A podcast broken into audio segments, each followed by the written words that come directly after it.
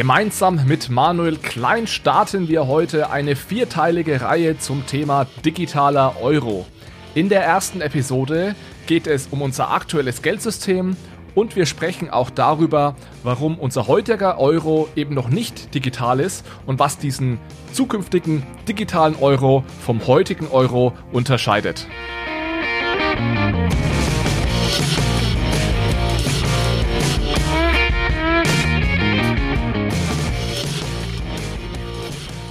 Hallo Manuel, schön, dass du hier bist. Hi Alex, danke, freue mich auch. So, wir reden jetzt vier Tage lang über den digitalen Euro, was der digitale Euro ist, welche Formen existieren, wozu wir den digitalen Euro brauchen. Ich muss sagen, ich freue mich schon sehr auf die Reihe und wir versuchen mal die Episoden jeweils kurz zu halten. Das Ziel ist so 30 Minuten. Mal schauen, ob wir das schaffen. Und ja, möchtest du vielleicht mal einen kurzen Überblick geben, worüber es heute in der ersten Episode gehen soll?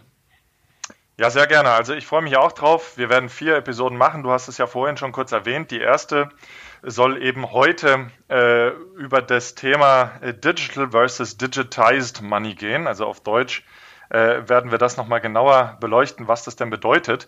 Mm, aber es geht im Prinzip äh, darum, wie unser heutiges Geldsystem funktioniert. Ähm, wir haben ja heute auch schon digitale Zahlungen möglich, aber diese digitalen Zahlungen, die ähm, ja, sind eben doch ein bisschen anders als das, was in Zukunft gegebenenfalls kommen wird. Und daher soll also die, die äh, heutige Folge darum gehen, wie funktioniert unser heutiges Geldsystem ähm, und wie funktionieren heute digitale Transaktionen. Genau, es kommt ja ganz oft zu dieser Erwiderung, wenn man jemandem vom digitalen Euro erzählt, ja, aber digitales Geld gibt es doch schon lange, aber wir behaupten, und erklären das hoffentlich heute auch äh, verständlich, dass es da doch noch einen Unterschied gibt zwischen dem digitalen Geld, das wir alle kennen, und dem digitalen Euro, der eventuell dann in Zukunft mal unser Geld- und Zahlungssystem ja, bestimmen und dominieren wird. Und um diese Unterschiede gut äh, zu verstehen und auch zu verstehen, wie sich dann dieses neue digitale Geld von dem alten digitalen Geld sozusagen unterscheidet, ist es also sehr wichtig, dass wir äh, eben uns nochmal das bestehende System anschauen und auch genau verstehen, wie es funktioniert. Das möchten wir heute machen und damit können wir im Prinzip auch schon anfangen. Denn heute unser Geldsystem, also wir leben praktisch in einer Public-Private Partnership, kann man sagen, zwischen äh, öffentlichen Institutionen und privaten Institutionen.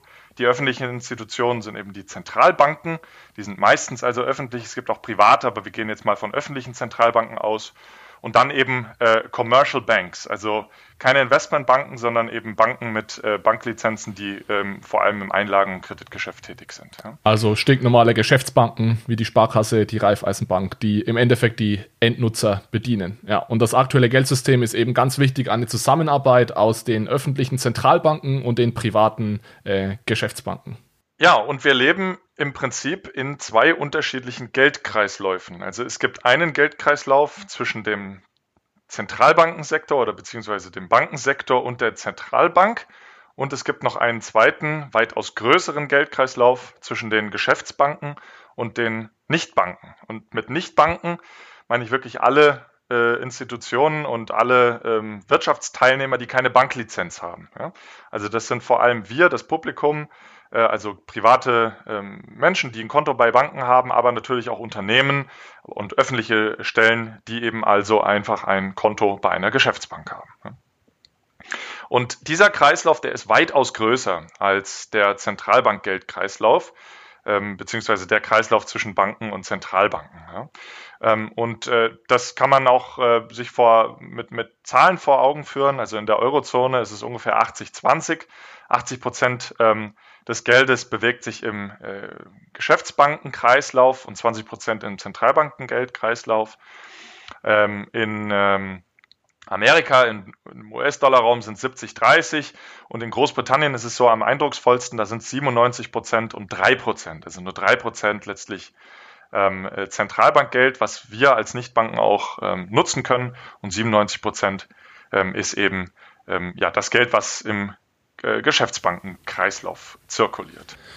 Um das nochmal ganz klar zu machen, mit diesen zwei Geldkreisläufen gehen dann eben auch zwei verschiedene Geldarten einher. Also wir haben den Geschäftsbankgeldkreislauf, in dem das Geschäftsbankgeld oder Chiralgeld fluktuiert. Das ist also das Geld, das wir Endnutzer auch benutzen, wenn wir eine Überweisung tätigen oder wenn wir mit unserer EC-Karte bezahlen. Und dann gibt es eben den Zentralbankgeldkreislauf, in dem das Zentralbankgeld fluktuiert und zwar zwischen Banken und der Zentralbank. Und damit haben wir Endnutzer normalerweise wenig zu tun. Aber wir Endnutzer haben auch die Möglichkeit, Zentralbankgeld zu nutzen und zu halten, nämlich in Form von Bargeld. Also im Vergleich zu Banken, die direkt ein Konto bei der Zentralbank halten können, dürfen wir Nichtbanken oder Endnutzer Zentralbankgeld eben nur über das Bargeld, also in physischer Form halten und benutzen. Ich würde vorschlagen, bevor ich nochmal den Fokus auf das Zentralbankgeld in barer und digitaler Form lege, ähm, gucken wir uns nochmal an, wie diese unterschiedlichen Geldarten ähm, denn erzeugt werden und ähm, wie auch ähm, sie sich ja, theoretisch vielleicht unterscheiden. Ähm, denn es ist so, also das Giralgeld, was wir jetzt schon beschrieben haben, kurz, das wird also ähm, proaktiv von den Geschäftsbanken erzeugt und die Zentralbanken, die reagieren eher reaktiv ähm, durch die äh, Erzeugung eben von deren Geld. Ja? Also ähm, viele Inter, also viele Theorien, auch wenn man Volkswirtschaftslehre studiert, ähm, die sehen also Banken als Intermediäre oder ähm, äh, glauben auch an äh, den, den sogenannten Geldschöpfungsmultiplikator oder an die Theorie des Geldschöpfungsmultiplikator. Und dort äh, wird also der Zentralbank eigentlich die größte Rolle in der Gelderzeugung ähm, zugestellt oder äh, zugesprochen. Ähm, wohingegen in der Realität sieht es eher so aus, dass die äh, Geschäftsbanken zuerst das Geld erzeugen und dann im Nachgang die Zentralbank eben die ähm, Bargeldbestände äh, auch erhöht oder auch das digitale äh, Zentralbank äh, erhöht, also reaktiv, nachdem praktisch die Geschäftsbanken das Geld erzeugt haben. Und da äh, passt glaube ich, jetzt gut, wenn wir dann auch uns genauer die jeweiligen Geldformen angucken, denn äh, da wird vielleicht schon klar, ähm, wie sich das Geschäftsbankengeld auch vom Bargeld sozusagen ähm, ja, unterscheidet. Ja. Wir haben da mal vielleicht äh, kurzer Zwischenkommentar. Wir haben da mal, wen das noch genauer interessiert, was Manuel gerade beschrieben hat, da haben wir eine komplette Episode aufgenommen zu dem Thema. Die haben wir genannt. Ähm, wer das, wer digitales Geld verstehen will, muss zuerst unser aktuelles Geldsystem verstehen, irgend sowas in, in die Richtung. Ich verlinke euch diese Episode nochmal in den Show Notes. Vereinfacht gesagt geht es da eben da, darum, mal mit diesem Mythos aufzuräumen, dass Banken also reine Intermediäre sind und einfach Geld von Sparern annehmen und dieses Geld wieder weiterverleihen, so wie es oft beschrieben wird. Und das ist also wirklich überhaupt nicht so. Und das kann ich als jemand sagen, der bei einer Bank arbeitet. Ja, so funktionieren Banken nicht. Banken kreieren ihr eigenes Geld, so wie Manuel das gerade beschrieben hat. Und es ist nicht nötig, dass ein Sparer erst Geld bei einer Bank einzahlt, bevor die Bank äh, Geld verleihen kann. Aber da, wer da ins Detail gehen will, gerne in dieser Episode mal reinhören. Genau. Aber nichtsdestotrotz, was du auch gerade gesagt hast, dass Banken praktisch ihr eigenes Geld erzeugen, es ist ähm, auf jeden Fall so, und da kommen wir jetzt mal zu ähm, den unterschiedlichen Geldarten und fangen mit dem Physika, physischen Bargeld an. Ja. Ähm, es ist auf jeden Fall so, dass also das Bargeld weiterhin so der Anker des Geldsystems sozusagen ist. Ja. Mhm. Also es ist die einzige äh, Geldform und die einzige Geldart, die auch zum Beispiel gesetzliches Zahlungsmittel ist. Ja. Ähm, und gesetzliches Zahlungsmittel, was bedeutet das? Das bedeutet im Prinzip, dass ähm, jeder eine Zahlung in dieser Geldart auch akzeptieren muss und vor allem eben auch, wenn man Schulden bei jemandem hat. Ja? Also wenn ich äh, bei dir, Alex, eine Schuld habe und ich möchte diese Schuld begleichen, ähm, dann hast du einen Annahmezwang, ähm, wenn ich dich mit Bargeld bezahlen möchte. Mit Giralgeld äh, sieht das nicht unbedingt so aus, aber mit Bargeld ist das eben schon so. Ich, ich mache mal wieder ein, ein, kleines Beispiel. Es ist so, wenn ich mein Fahrrad verkaufen will und du möchtest dieses Fahrrad kaufen, ja, dann ist es nicht so, dass ich gezwungen, dass, dass ich gezwungen bin, von dir Bargeld anzunehmen, um mein Fahrrad zu verkaufen. Ich kann auch sagen, okay, wenn du mir Bargeld bietest, ich will dein Bargeld nicht, dann verkaufe ich dir das Fahrrad nicht. Also das ist natürlich logisch. Ich kann die Zahlung ablehnen. Aber wenn du bei mir eine Fensterscheibe kaputt machst und schuldest mir mehr oder weniger die 200 Euro für diese Fensterscheibe, dann hast du das Recht, diese Schulden, die du bei mir hast, in Form von Bargeld äh, zu begleichen. Also das nochmal so als ein Beispiel, was, was gesetzliches Zahlungsmittel genau bedeutet. Also Cash oder physisches Bargeld ist also gesetzliches Zahlungsmittel, es ist der Anker des bestehenden Geldsystems. Und, ähm, und jetzt wird es äh, also ein bisschen technischer, ähm, es ist ein Token. Ja? Und das ist natürlich auch im Zuge der ähm, Digitalisierungsdebatte um das Geld sehr, sehr wichtig. Also es wird im Englischen oder im Ökonomensprech ein Bearer Instrument genannt. Ja? Das ist also etwas, was ich einfach besitze. Das liegt bei mir in der ähm, Geldbörse und es ist äh, kein Anspruch an irgendeinen Intermediär, den, den ich habe, der dann diese Zahlung abwickelt, sondern wenn ich diesen Token, dieses Bargeld an dich übergebe, dann ist die Transaktion gesettelt. Es gibt da mittlerweile auch eine deutsche Übersetzung, habe ich letztens gesehen, und zwar übersetzt es die EZB und auch die Bundesbank als Inhaberinstrument. Also dieses Bearer-Instrument finde ich eigentlich ja. gar nicht so schlecht. Das heißt, es ist ein Zahlungsinstrument, äh, von dem ich der Inhaber bin. Und vielleicht mal, lass uns doch mal ein, zwei Worte zu dieser Diskussion, was ist ein Token und was ist ein Account, verlieren. Es, es ist dann nämlich, das ist ehrlich gesagt gar nicht so klar, was man meint, wenn man Token sagt. Deswegen ist dieser, dieser Gedanke dabei, einfach an Bargeld zu denken, gar nicht so schlecht. Es gibt da auch in, in, unter den Zentralbanken und in der akademischen Welt gerade die Diskussion, wie definieren wir Token genau, wie definieren wir Accounts und es gibt da auch verschiedene Arten von Definitionen. Ganz grob kann man sagen, Zentralbanken definieren das ein bisschen anders als jetzt die Crypto-Community. Vielleicht machen wir mal klar, wie wir Token und Account definieren jetzt für unsere, unsere Reihe, die wir hier produzieren. Wenn wir Accounts sagen, dann meinen wir im Endeffekt klassische Bankaccounts. Also dann denkt ihr an das Konto und das definierende Element dabei ist eben, dass wenn du eine Zahlung tätigen willst mit Geld, das auf einem Konto liegt, dann musst du dich persönlich als der Besitzer dieses Kontos identifizieren. Das heißt, zum Beispiel mit einem PIN oder wie auch immer musst du beweisen, du darfst das Geld, das auf diesem Konto liegt, bewegen. Bei einem Token ist das nicht unbedingt nötig, weil bei einem Token musst du nicht beweisen, dass dir das Konto gehört, sondern das Einzige, was du bei einem Token beweisen musst, ist, dass der Token echt ist. Und da denken wir am einfachsten wieder an Bargeld. Wenn ich Manuel 20 Euro bezahle, dann ist es Manuel wahrscheinlich ziemlich egal, wer ich bin oder ob er die 20 Euro von jemand anderem bekommt. Es ist ihm aber schon wichtig, äh, dass diese 20 Euro echt sind und dass er die auch wieder ausgeben kann. Das ist mal ganz grob jetzt unsere Definition und Herangehensweise an, an Tokens und Accounts. Man kann diese Diskussion, wie gesagt, noch ewig weiterführen und dann gerade in der Crypto-Community ist dieser, dieser Begriff Token bezieht sich dann ganz oft auf Ethereum und eben auf den Standard ähm, wie den ERC20-Standard, aber das lassen wir mal alles äh, außen vor. Äh, für uns ist diese Techno Technologie jetzt äh, in dieser Reihe nicht ganz so, ganz so wichtig, sondern wir unterscheiden Accounts und Tokens einfach nach dem klassischen Bankaccount versus Token, das geht in Richtung Bargeld. Genau, und das ist äh, mit Sicherheit auch so die, die Besonderheit von dem ähm, Cash, von dem physischen Bargeld, was wir haben, denn das ist praktisch die einzige, nein, nicht ganz, aber es ist die am weit verbreiteste, äh, das am weit verbreiteste Inhaberrechtsinstrument ähm, oder Bearer-Instrument, ähm, was wir im bestehenden System haben. Ja? Und es ist auch die einzige Geldform, die von Zentralbanken in dieser Form ähm, erzeugt wird. Ähm, denn es gibt noch eine andere und die wollen wir jetzt noch kurz darstellen. Das sind die sogenannten digitalen Zentralbankreserven. Ja. Ähm, und diese Reserven, die hatten wir ja schon eingangs eingesprochen, als wir uns ähm, die unterschiedlichen Geldkreisläufe angesehen haben.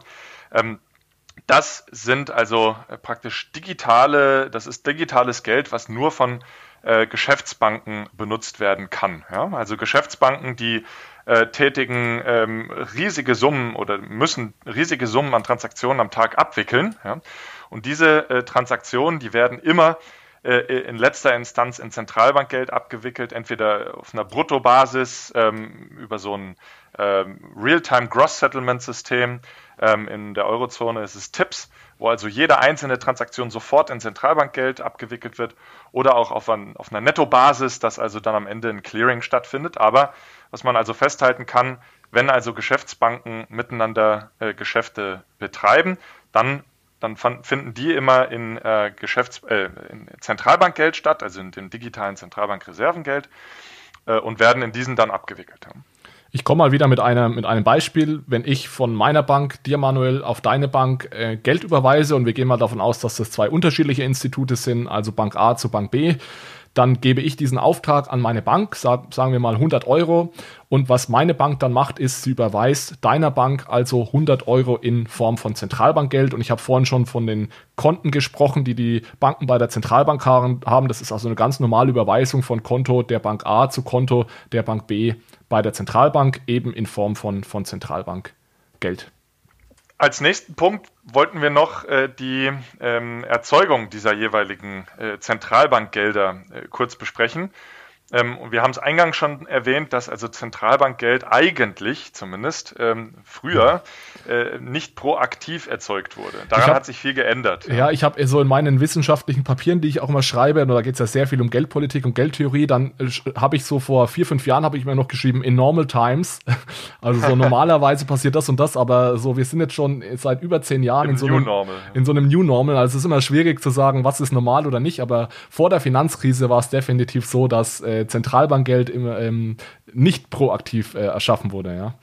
Genau, was meinen wir damit? Also wir meinen, dass ähm, das Geld eigentlich immer reaktiv nachdem Geschäftsbanken das Geld erzeugt haben, äh, erzeugt wurde. Ja? Und für Bargeld kann man das, denke ich, weiterhin auch noch so sagen. Also es gibt eigentlich keinen Use Case oder keine Situation, wo die Zentralbank jetzt proaktiv Bargeld erzeugt, um es dann irgendwie Wirtschaftsteilnehmern zu geben, sondern praktisch immer nur dann, wenn es die Wirtschaftsteilnehmer auch nachfragen. Das heißt, wenn also das Giralgeld letztlich in Bargeld abgehoben werden soll. Das ist auch übrigens etwas, was mich ganz, ganz lange verwirrt hat als Student auch schon, weil man ja immer, und ich, ich wette, 99 Prozent der Zuhörer kennen das auch so, es wird ja immer davon gesprochen, dass die Zentralbank Geld in den Markt pumpt in irgendeiner Art und Weise. Also die Zentralbank erschafft Geld und gibt es dann dem Markt und das ist dann Geldpolitik und dadurch wird die Wirtschaft angekurbelt. Das ist bis 2015 war das also in Europa nie der Fall, dass die Zentralbank Geld geschaffen hat und irgendwie den Markt gegeben hat, sondern wie das genau funktioniert hat, ist voll, war, war folgendermaßen, die Zentralbank hat ihren Zins gesenkt.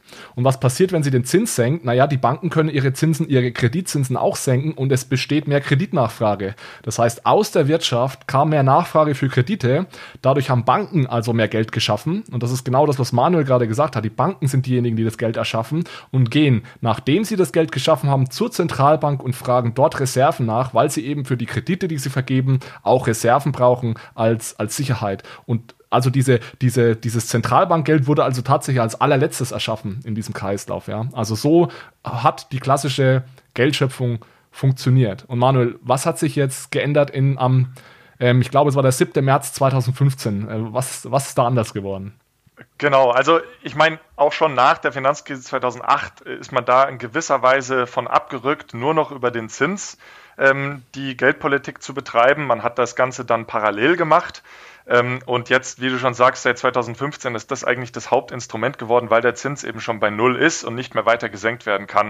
Und was wurde dann gemacht? Also jetzt geht es hier um die Zentralbankreserven, nicht um äh, das physische Bargeld, sondern um die Reserven. Die wurden eigentlich, wie du schon gesagt hast, immer äh, retrospektiv ähm, nachrangig erzeugt, nachdem die Banken das Geld erzeugt haben. Und ähm, als dann der Zins bei Null war, haben Zentralbanken eben dann in Form von unkonventionellen geldpolitischen Instrumenten die digitalen Zentralbankreserven proaktiv erzeugt, indem sie am Markt Assets, also Vermögenswerte, aufgekauft haben. Allen voran Staatsanleihen, aber dann zunehmend auch vor allem in Amerika äh, Unternehmensanleihen. Ja? Und ähm, das haben sie proaktiv gemacht. Das heißt, sie sind wirklich auf die Märkte gegangen, beziehungsweise über, Bank, äh, über Banken an, an, auf die Märkte gegangen, an die Märkte gegangen und haben gesagt, wir wollen jetzt hier Geld ähm, neu erzeugen, indem wir Staatsanleihen oder andere Anleihen aufkaufen. Ja? Die äh, Bank of Japan, die japanische Zentralbank, die hat das schon äh, sehr, sehr lange gemacht. Ähm, schon in den 2000ern und äh, Ende der 90er haben die damit angefangen. Und äh, diesem Quantitative Easing, wie es so heißt, ist man dann eben gefolgt. Das Ganze hat man jetzt unter dem Namen PEP, auch unter der ähm, Corona-Krise noch sehr, sehr stark ausgeweitet. Und im Prinzip äh, ja, geht es also darum, Zentralbanken kaufen Vermögenswerte und schöpfen, schöpfen im gleichen Umfang dann im selben Prozess eben Zentralbankreserven. Ja. Ein, ein Punkt ist vielleicht auch nochmal ganz wichtig zu sagen, Zentralbanken schenken dieses Geld nicht her. Ja, das hört sich manchmal so an, wie die Zentralbanken pumpen Geld in den Markt, dass sie irgendwie so helikoptermäßig dann das, das Geld verschenken. Nein, Zentralbanken kaufen also uns Banken, aber auch uns, also auch von Haushalten im Endeffekt Anleihen, Staatsanleihen oder Unternehmensanleihen und andere Assets ab. Das heißt, wir verkaufen im Endeffekt etwas und bekommen dafür dann eben liquides, liquides Geld. Was man dann also sehr häufig äh, gelesen hat und auch immer noch liest, dass dann die Banken ja dieses Geld nehmen sollen und praktisch an äh, den Nichtbankensektor weiterverleihen sollen. Mhm. Ja. Es geht aber leider nicht, weil wir, der Nichtbankensektor, wir haben kein Konto bei der Zentralbank, können also dieses Geld gar nicht halten. Ja. Ähm, das heißt, diese Darstellung ähm, wie zum Beispiel auch der Geldschöpfungsmultiplikator oder die Intermediärstheorie von äh, Banken besagt, ähm, die trifft nicht zu, sondern was in erster Instanz, äh, wenn, die, die, wenn die Geschäftsbanken die Anleihen schon halten, nur passiert, ist, dass die auf ihrer Aktivseite die äh, Anleihen gegen, Geschäfts-, äh, gegen Zentralbankgeld, also gegen die Zentralbankreserven tauschen und dann auf diesen Zentralbankreserven sitzen. Ja. Nichtsdestotrotz kann natürlich auch zusätzliches Geld in den Nichtbankensektor gelangen, immer dann, wenn im ersten Schritt die Banken ähm, sich diese Staatsanleihen eben von Nichtbanken abkaufen müssen, um sie dann eben auch der Zentralbank zu übertragen. Genau, also wir haben ja ganz am Anfang über diese verschiedenen Geldkreisläufe gesprochen und ich habe jetzt auch schon mehrmals das Konto der Banken bei der Zentralbank erwähnt und wirklich das Einzige, was passiert durch äh, QE, durch diese Anleihenkäufe, ist, dass das Konto der Banken bei der Zentralbank eben mal ordentlich aufgefüllt wird mit Reserven. Aber wir haben von den unterschiedlichen Geldkreisläufen gesprochen. Diese Reserven selbst können nicht weiter ver äh, verliehen werden. Ja, Manuel hat es gerade erwähnt, diese Reserven können nicht gehalten werden von, von Unternehmen oder von, von Haushalten. Das heißt, mich, mich hat das auch ein bisschen gestört, dass dann davon erzählt wurde oder dass dann oft behauptet wurde, oh, Banken verleihen das Geld nicht weiter die können das rein technisch gar nicht weiterverleihen. Ja, sie können versuchen, basierend auf diesem Geld da neue Kredite zu vergeben. Aber wenn zum Beispiel keine Kreditnachfrage aus dem Privatsektor besteht, dann entsteht da auch kein neues Geschäftsbankgeld. Und das ich finde, an der Diskussion hat man sehr schön gemerkt, wie wenig Leute eigentlich genau verstehen, wie unser Geldsystem funktioniert. Also da wird in der Tagesschau und überall wird da berichtet und es wird ziemlich offensichtlich, dass ganz, ganz wenige Leute wirklich durchblicken, wie eigentlich Geldschöpfung äh, funktioniert und was der Unterschied zwischen Reserven, äh, Zentralbankgeld und, und Giralbankgeld ist. Was wir jetzt dargestellt haben, ist im Prinzip der Mechanismus, wie Zentralbanken Geld erzeugen. Eben einerseits ähm, haben wir jetzt dargestellt äh, durch den Ankauf von Vermögenswerten, ähm, wie zum Beispiel Staatsanleihen oder ähm, äh, Unternehmensanleihen, Anleihen, ähm, das eben vor allem nach der Krise, aber dann vor allem 2015 äh, immer stärker betrieben wurde. Ähm, davor haben sie eben den Zins gesteuert und haben Kredite an die Banken vergeben. Ja?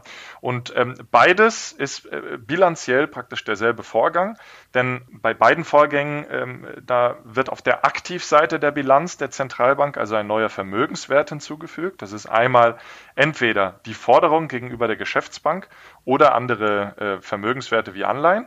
Und auf der Passivseite werden dann die Verbindlichkeiten gegenüber der Zentralbank ausgewiesen. Und diese Verbindlichkeiten gegenüber der Zentralbank, das sind letztlich die digitalen Zentralbankreserven, aber auch das ähm, Bargeld, was letztlich dann von den Geschäftsbanken, äh, von den Beständen der digitalen Zentralbankreserven ähm, eben umgewandelt werden kann in Bargeld und äh, dass dieses Geld dann eben auch an die Bankkunden ausgezahlt werden kann. So, jetzt haben wir mal diesen kompletten Bereich Zentralbankgeld, also Geld, das vom öffentlichen Sektor zur Verfügung gestellt wird, haben wir, denke ich mal, abgefrühstückt. Jetzt haben wir am Anfang ja schon erwähnt, dass eigentlich der Großteil des Geldes ist das Giralgeld. Und das Giralgeld wird eben nicht von der Zentralbank ausgegeben, sondern das wird von Geschäftsbanken ausgegeben. Und es gibt einen ganz, ganz wichtigen Unterschied zwischen dem Zentralbanken und dem Geschäftsbanken oder Giralgeld. Und zwar ist das Giralgeld ist kein gesetzliches Zahlungsmittel. Ja, das ist etwas, was von der Bank ausgegeben wird und zwar immer dann, wenn die Bank einen Kredit vergibt oder wenn die Bank einen Vermögenswert ankauft. Also der Entstehungsprozess ist eigentlich sehr ähnlich wie bei der Zentralbank. Du kannst es über einen Kredit machen oder über einen Ankauf von, von Anleihen beispielsweise. Aber eben der große Unterschied, es handelt sich jetzt hier nicht um, man könnte sagen, echtes Geld, im Sinne des Gesetzgebers, sondern Geschäftsbankgeld ist einfach eine Verbindlichkeit der Bank. Das ist ein Zahlungsversprechen der Bank und die Bank verspricht dir, dass sie dir für die 100 Euro, die du auf dem Konto stehen hast, diese Zahl 100, hast du ein Recht darauf, diese 100 Euro umzutauschen in 100 Euro echtes Geld, was in dem Fall dann natürlich das Bargeld wäre. Und äh, um sich das Ganze nochmal plastisch vorzuhalten, kann man es mit einem Gutschein sozusagen vergleichen. Dass man sagt, was wir zum größten Teil, also wir haben gesagt am Anfang, es gibt also diese zwei Geldkreisläufe und der Geschäftsbankengeldkreislauf, der ist sehr viel größer als der Bargeld- und äh, Zentralbankgeldkreislauf. Und was wir also vor allem als Geld benutzen, ist also ein, letztlich ein Gutschein auf Auszahlung von Geld. Ja? Und äh, dadurch, dass diese, ähm, dieses Versprechen der Auszahlung auch von staatlicher Seite, also von der Zentralbank gestützt und gedeckt wird, sie hat eine ähm, ähm, ja, Lender of Last Resort äh, Funktion auch. Das heißt, sie wird die Banken im Zweifel immer refinanzieren, auch mit Bargeld versorgen. Ähm, dadurch ist also das Bankengeld, das Giralgeld, ähm, wird als, als ähm, ja, sehr ähnlich wahrgenommen oder als gleichwertig wahrgenommen wie das Bargeld. Und somit konnte dann auch dieser Gutschein auf Auszahlung vom Bargeld, was das einzige gesetzliche Zahlungsmittel ist, sich als neues Geld durchsetzen. Genau, und bis 100.000 Euro, das äh, wisst, ihr lieb, äh, wisst ihr sicherlich, ähm, sind wir sowieso abgesichert. Das heißt, wenn wir Geld auf dem Konto haben, bis 100.000 Euro kann die Bank pleite gehen, dann würden wir ja rein theoretisch dieses Zahlungsversprechen verlieren, weil die Bank das nicht mehr einlösen kann. Aber bis zu einer Grenze von 100.000 Euro würde dann der Staat einspringen und diese Verbindlichkeit übernehmen. Manuel, wir, die, die Zeit rennt. Ich weiß nicht, wollen wir vielleicht mal schauen und weitergehen und ein bisschen über diesen Unterschied reden, wie eben jetzt Geld im Zentralbank- und Geschäftsbanksektor ähm, entsteht und dann auch nochmal drüber reden, was es genau bedeutet, dass Geld jetzt eben eine Verbindlichkeit ist. Das haben wir ja gerade schon kurz angesprochen. Ja, finde ich gut. Also wir haben gesehen, dass ähm, beides Geld praktisch eine Verbindlichkeit ist. Wir haben das Bargeld und die digitalen Zentralbankreserven in der Zentralbankbilanz als Verbindlichkeit und wir haben das Giralgeld in der Geschäftsbankenbilanz ähm, als Verbindlichkeit. Und ähm, da ist es natürlich interessant, sich zu überlegen, ähm, warum ist das Ganze so? Ja, also warum ist das überhaupt eine Verbindlichkeit?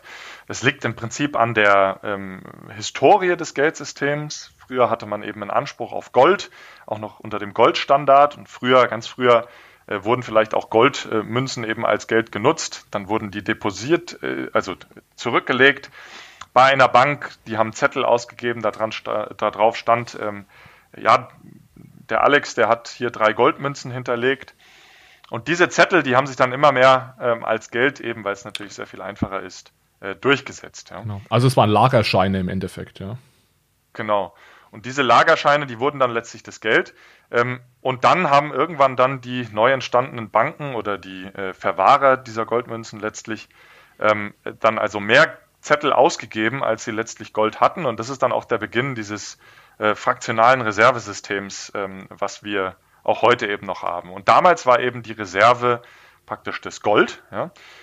nach dem Ende des Goldstandards 1971 galt das nicht mehr. Also heutzutage ist praktisch das Bargeld der neue Anker. Und ähm, obwohl also das Bargeld auch weiterhin eine Verbindlichkeit der Zentralbank ist, ähm, ist das sicherlich so das beste Geld, mit dem man Transaktionen zetteln kann. Es ist auch eben gesetzliches Zahlungsmittel.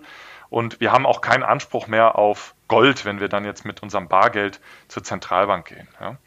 Ähm, und durch den Wegfall dieser, dieser Goldbindung ist also die Zentralbank letztlich zum Monopolisten über die Kreation dieser Basisgeldmenge geworden. Ja, also A natürlich Bargeld, aber auch des äh, Zentralbankgeldes. Und ähm, dadurch, dass die das Monopol dieser Geldart haben, was die Basisgeldmenge ist, brauchen sie auch überhaupt keine Liquiditätsengpässe ähm, zu fürchten. Ja, sie brauchen ja überhaupt keine Liquidität, um zu einer anderen Institution äh, im selben Wirtschaftsraum Geld zu überweisen. Ja. Genau, ich denke, das ist immer so ein wichtiger Punkt auch für die Bitcoin-Community.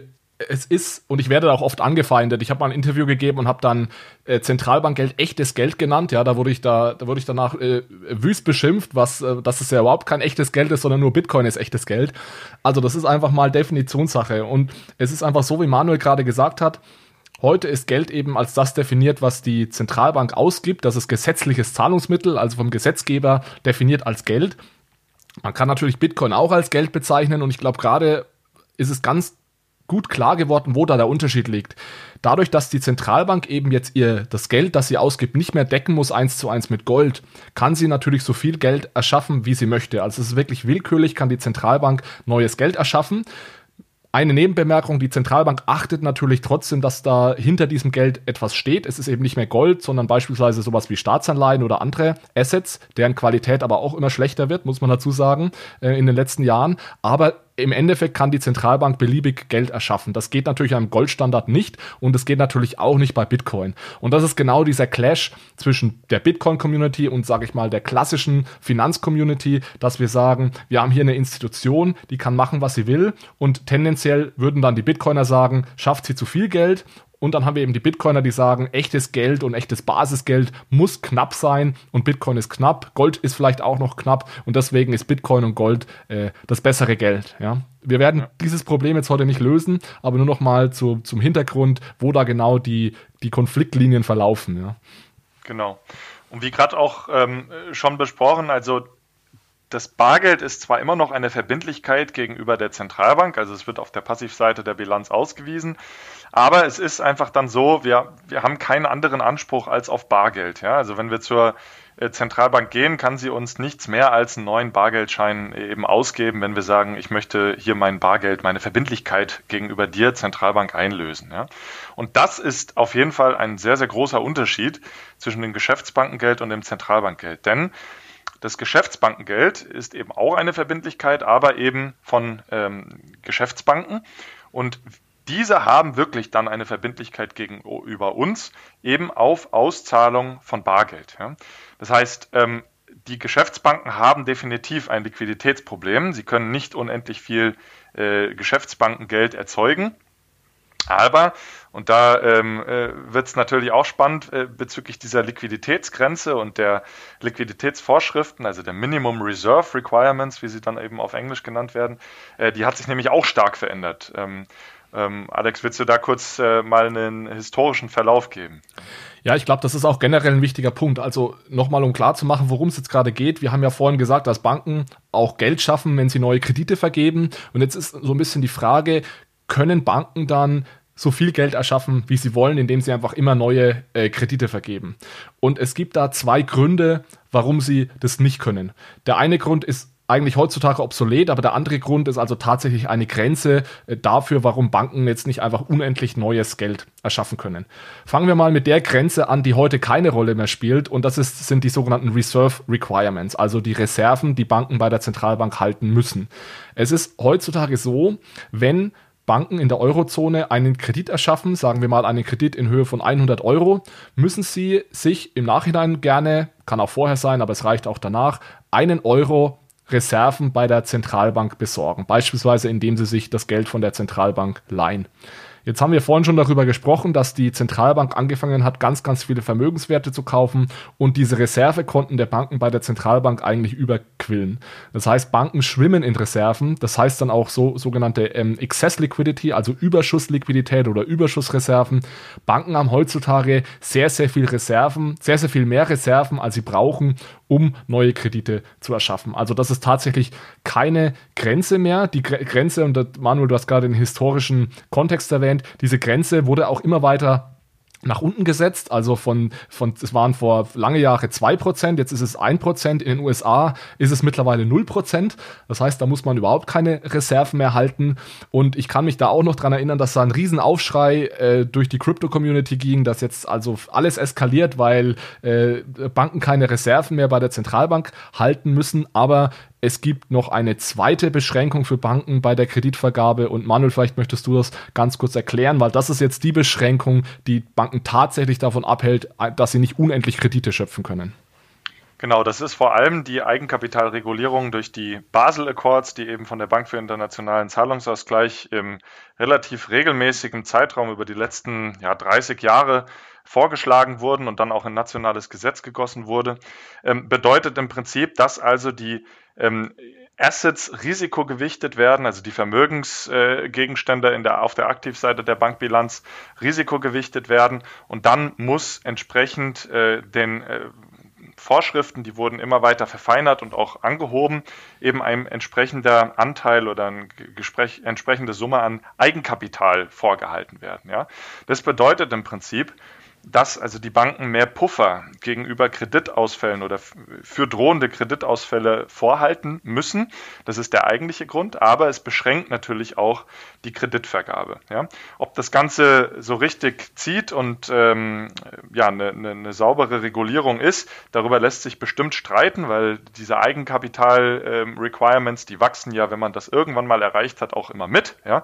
Weil die Banken, die mit jedem Kredit, den sie vergeben, erhalten sie ja auch zusätzliches Einkommen Einkommen über Zinseinnahmen, was dann letztlich ins Eigenkapital abgeschlossen wird. Aber auf kurze Frist, und äh, das muss man sicherlich auch sagen, ist das erstmal eine Aufgabe, eben diese Eigenkapitalvorschriften zu erfüllen. ähm, um dann eben äh, genug Eigenkapital vorzuhalten, äh, um weitere Kredite zu vergeben. Ja. Und dann gibt sicherlich noch einen großen Punkt und du hast ihn äh, vor ein paar Minuten auch schon erwähnt. Das ist äh, die Kreditwürdigkeit und ähm, aber auch die Nachfrage nach Krediten, also die Kreditwürdigkeit von den Kreditnehmern und die Nachfrage von diesen Kreditnehmern. Ja, also ähm, eine Bank kann noch so gut aufgestellt sein, sie kann noch so viel Eigenkapital vorhalten und sie kann sogar auch noch einen großen äh, Batzen an Zentralbankliquidität vorhalten, wenn es keine Kreditnehmer gibt oder wenn nur schlechte Kreditnehmer Kredite anfragen, dann wird, die, dann wird die Geschäftsbank keine Kredite vergeben und dann schöpft sie in dem Sinne auch kein neues Geld. So, jetzt haben wir relativ lange über das aktuelle Geldsystem gesprochen. Am Anfang haben wir angekündigt, uns ging es ja heute auch darum, mal klarzumachen, was ist denn der Unterschied zwischen, und ich wechsle jetzt kurz auf Englisch, Digital Money oder dem Digital Euro und Digitized Money. Im Englischen gibt es da ja die schöne Unterscheidung zwischen Digital und Digitized. Und ganz viele Leute sagen auch dann, ja, den digitalen Euro, den gibt es doch schon die ganze Zeit, das ganze Geld bei der Bank auf dem Konto ist ja digital, aber, und das ist jetzt so der letzte Teil der heutigen Episode, wir wollen jetzt nochmal klar machen, was wir eigentlich meinen, wenn wir digitaler Euro sagen. Wir reden, dann, wir reden da nämlich nicht von Digital Money, sondern wir reden von Digitized Money. Manuel, vielleicht kannst du ganz kurz mal diesen Unterschied zwischen Digital und Digitized erklären. Ja, gerne. Also ich bin da irgendwann auch drauf gestoßen, als ich mich gefragt habe, was ist denn da eigentlich der Unterschied, wie soll ich denn das jetzt nennen? Und äh, im Deutschen gibt es diese Unterscheidung leider nicht. Aber im Englischen schon. Und Digital, also auch die Digitalization, das ist im Prinzip der Prozess, wenn ähm, Prozesse digitalisiert werden. Ja? Das heißt, wir können äh, unsere Kommunikation äh, digitalisieren über ähm, ein Chatprogramm oder jetzt auch über Teams und Zoom. Da können wir uns sehen und sprechen. Das ist alles eine digitalisierte Kommunikation. Und in dem Sinne können wir auch sagen, wir haben bereits digitalisiertes Geld, ja? digitalized money. In dem Sinne, dass ähm, wir also weiterhin, ähm, wie schon immer, äh, die Verbindlichkeiten gegenüber Banken irgendwie übertragen. Ja, früher wurde das in ähm, Kassenbüchern gemacht, äh, da gab es äh, Bookkeepers, ja, da gab es Buchhalter, die haben äh, dann den, das eine Konto erhöht und das andere äh, verringert. Und dieser Prozess, äh, der wurde dann jetzt praktisch digitalisiert, kann über neue Kommunikationstechniken digitalisiert abgebildet werden. Ähm, das heißt, ja, das stimmt schon. Wir haben auch schon digitales Geld, aber im Prinzip wurde nur der Prozess der Übertragung der jeweiligen Depositen digitalisiert. Ja. Ich fand Und eigentlich dieses Beispiel, das du auch gerade genannt hast, hat mir unglaublich geholfen, dass man sagt, früher haben wir eigentlich den Prozess, dass Zahlungen abgewickelt wurden oder Geld gespeichert wurde, haben wir in Kassenbücher geschrieben und heute sind diese Kassenbücher einfach digital und Zahlungsprozesse werden auch digital äh, abgewickelt. Was aber eben nicht der Fall ist, ist, dass das Geld selbst, und jetzt denken wir wieder an Bargeld, an den Token oder an die Münze, dass dieser Gegenstand selbst digital abgebildet wird. Und das ist jetzt eher das im Endeffekt, was, worum es bei Digitized Money geht. Genau, wenn wir also uns nochmal an das Bargeld zurückerinnern, das habe ich bei mir in meiner Geldbörse und äh, übergebe es dir und ich übergebe es dir eben physisch. Das heißt, wir haben auch physisches Geld.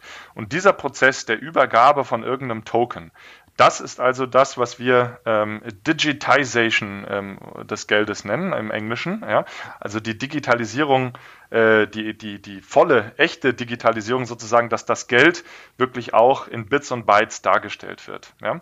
Und das ähm, wollen wir also auch in den äh, kommenden äh, Folgen mal darstellen, wie letztlich äh, der Euro von Public-Seite, also von öffentlicher Seite oder auch von der privaten Seite ähm, digitalisiert wird im Sinne von Digitization.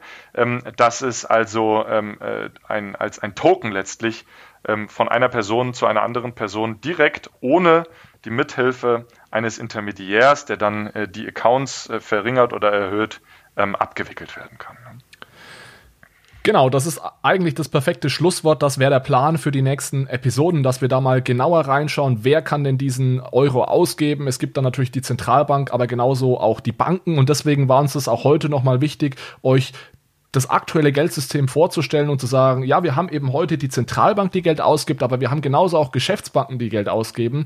Und genauso wird es nämlich auch beim Digitized Euro dann laufen, dass da die Zentralbank tendenziell äh, diesen Euro ausgeben kann, aber eben auch private Unternehmen. Und genau darüber soll es dann in den nächsten Teilen gehen. Und wir werden sicherlich auch dann darüber reden, brauchen wir denn so einen Digitized Euro überhaupt oder sind nicht alle äh, Anwendungsfälle, die wir haben, heute wunderbar abgedeckt mit dem heutigen Geldsystem. Also was sind denn eigentlich die Vorteile eines solchen Digitized Euro? Dann freue ich mich sehr auf die kommenden Tage. Ich meine, morgen gibt es ja schon die nächste Folge äh, zu hören. Und äh, da müssen wir uns mal ranhalten, dass wir die auch schnell aufnehmen. Äh, genau, das machen wir jetzt sofort. Äh, vielen Dank fürs Zuhören. Vielen Dank, das war die erste Runde. Und dann hören wir uns hoffentlich morgen. Bis dann. Ciao, ciao. Bis morgen.